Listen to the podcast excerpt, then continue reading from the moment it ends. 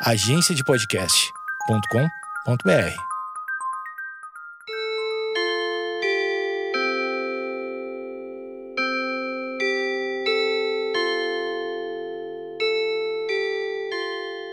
Opa, sim.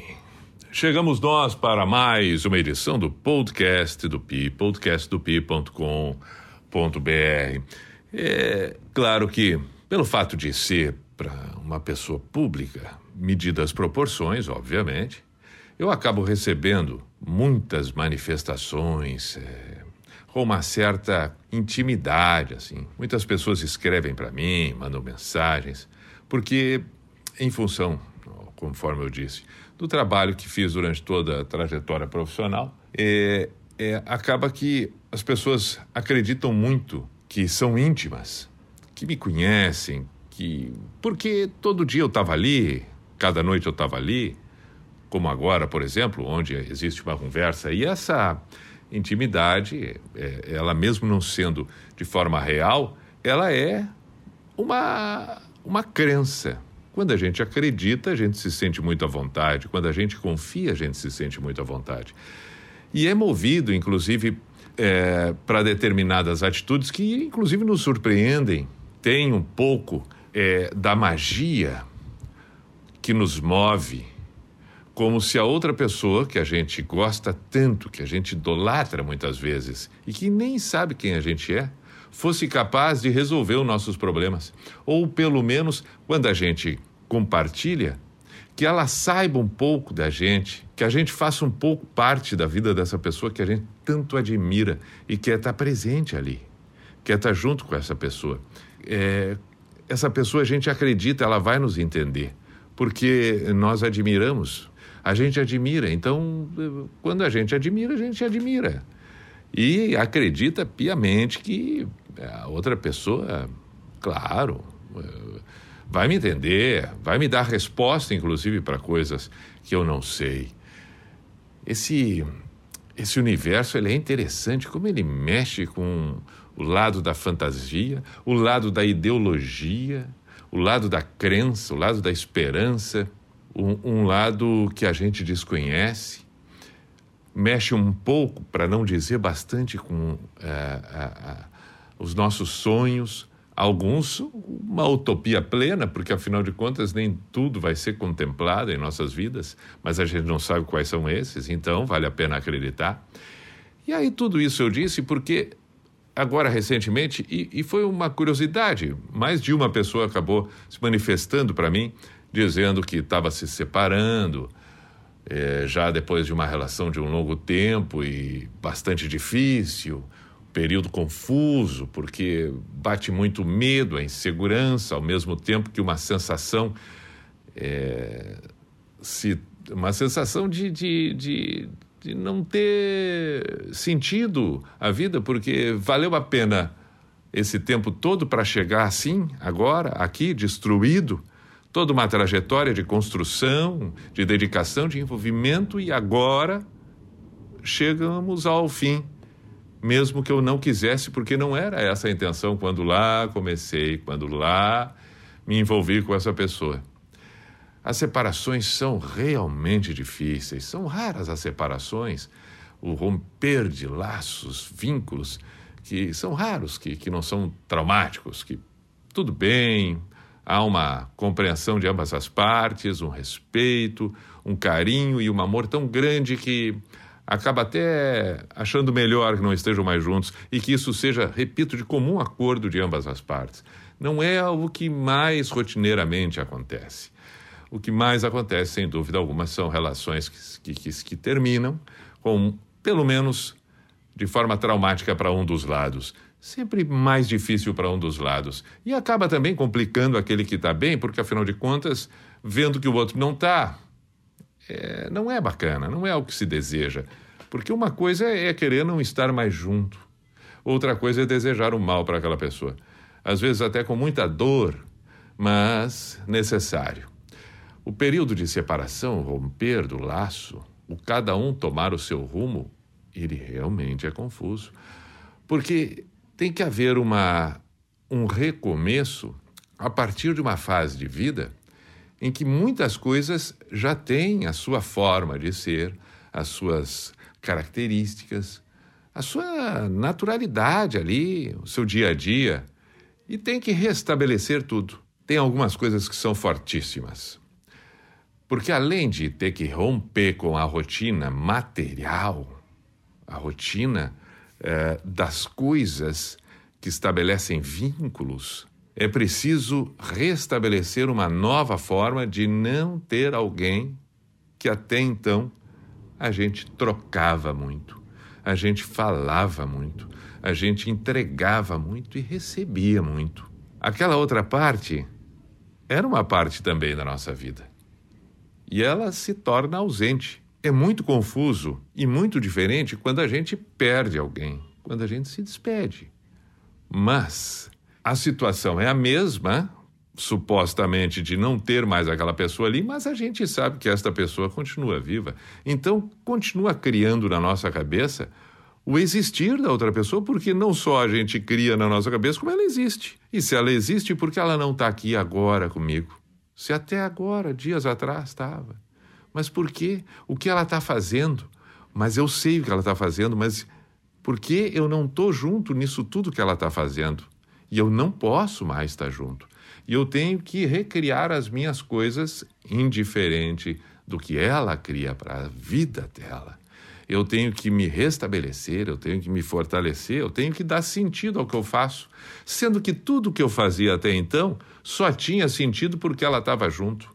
Mesmo que muitas coisas eu estivesse fazendo sem a presença dela, sem a opinião dela, sem hum, uma manifestação dela, eu passava sempre fazendo as coisas com a existência de, desta outra pessoa. Agora, essa existência continua, permanece, mas já não mais com significado para mim. Isso que eu estou falando aqui é de um para um. É uma relação entre duas pessoas. E quando tem mais vidas envolvidas, filhos, amigos, familiares, que são vínculos que se restabelecem de uma nova maneira, de uma nova forma. Que caminho, que rumo a gente dá? É preciso compreender. Agora, muito importante nesse momento em que as pessoas se separam, é, encerram ciclos, é a capacidade que cada uma vai ter de saber lidar, obviamente, com a perda, num primeiro momento, primeiro momento, esta é a ordem natural das coisas, a perda, perdeu. É, mas na vida a gente perde. A vida não é toda ela ganhando, ganhando, ganhando, ganhando, ganhando. A gente, desde pequeno, ouve aquilo, ó, oh, tu tem que aprender a perder para poder aprender a ganhar. Então, aprender a perder. É, esse perder, quando eu falo, não significa uma derrota. É, é apenas uma força de expressão, porque no fundo, no fundo, é aprender a respeitar o desejo do outro que talvez já não seja mais o seu próprio desejo. É, talvez a melhor forma e o melhor exercício que a gente deva fazer numa hora como essa, e é essa minha sugestão, sugestão, não é uma não é uma verdade que vai funcionar, mas é uma sugestão. Exercite fundamentalmente que a outra pessoa faça esse exercício. A outra pessoa precisa ser respeitada porque ela tem outro desejo. Atenção, pense sobre isso e pense sobre você mesmo. Quantas coisas você gosta de fazer? Quantas coisas você tem vontade de fazer?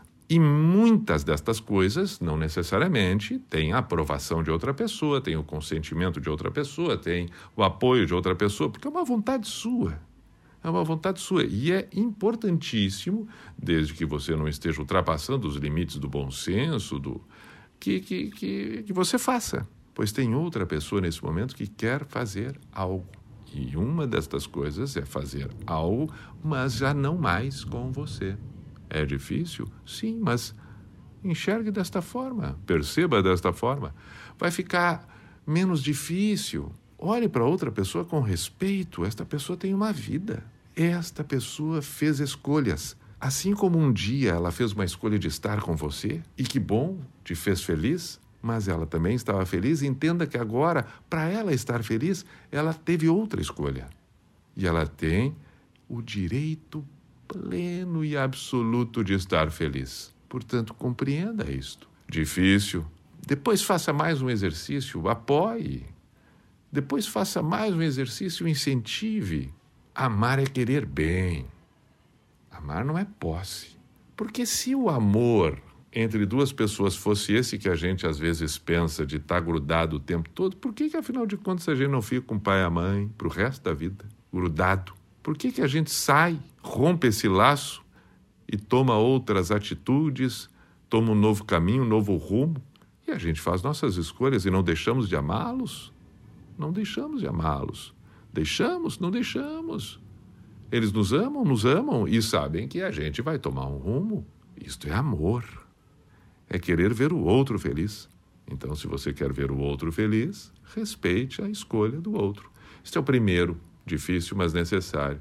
A partir daí, compreendendo o tamanho que é o respeitar, você vai conseguir respeitar também o seu próprio sentimento e a sua própria vida. E vai perceber que o respeito sobre si mesmo é fundamental para que você se erga, para que você volte a perceber que existe sim uma grande existência além de qualquer outra coisa ao redor. E passo a passo, dia após dia, dê tempo ao tempo, dê tempo ao sofrimento, dê tempo à angústia, dê tempo à tristeza, que aos poucos a alegria vai ser retomada.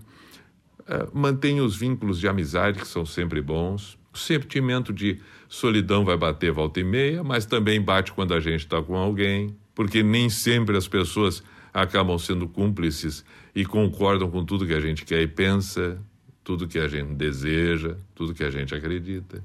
Então a gente às vezes também se sente sozinho. Apoio a gente tem na medida em que a gente busca e encontra pessoas que se pode confiar, algumas são mais próximas do que outras. Respeite, mas entenda a situação, compreender as escolhas, os caminhos diferentes, mas o querer bem, mesmo diante desta diferença. É necessário. As etapas. A partir do momento que existe o respeito pela outra pessoa, pela escolha da outra pessoa, o respeito por si mesmo, pelo direito que você vai ter também de reconstruir de uma forma digna, bonita e com o tempo, saiba que vai ser preciso tudo isso passo a passo. Todos nós precisamos de tempo para tudo. Aquele velho ditado: ninguém nasce sabendo. A gente tem um tempo para aprender a falar, tem um tempo para aprender a caminhar, tem um tempo para aprender a perder, tem um tempo para aprender uma matéria, uma conta, um cálculo, um trabalho, o convívio. Nós temos tempo para aprender tudo e nós vamos ter que ter um tempo para aprender a essa nova forma. Dê tempo ao tempo, vai indo devagar. É interessante que conforme o tempo vai indo, é, essas coisinhas que tanto se fala como se fosse uma ferida cicatrizando é a mais pura verdade. O tempo colabora muito, porque o tempo vai nos dando forças, que a gente vai vencendo. Então não pense no oitavo ano depois deste. Não, pense no agora. O que vai ser bom agora?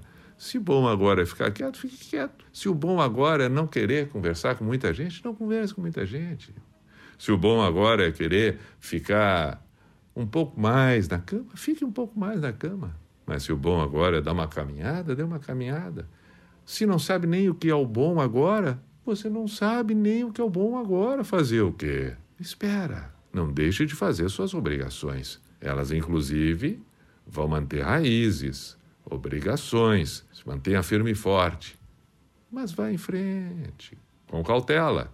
Não se iluda tão rapidamente com outra situação qualquer, mas também não se desespere. A melhor forma de superar tudo é o respeito. Onde existe respeito, por consequência, haverá amor. O contrário nem sempre é verdadeiro e se torna um fato. Portanto, são essas as etapas sugeridas.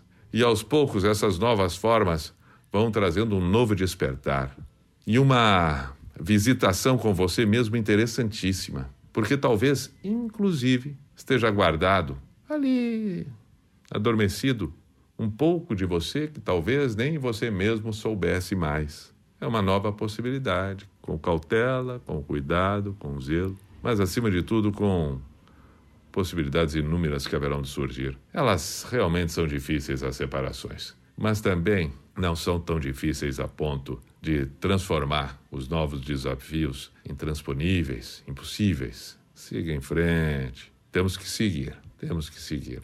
Saudações, esse é o podcast do pi.com.br. Quem quiser qualquer coisa que aqui a gente bata um papo, por favor, manifeste no Instagram, no Face, no e-mail, qualquer que seja a maneira. Não vamos nos separar. Permanecemos juntos. Aí está.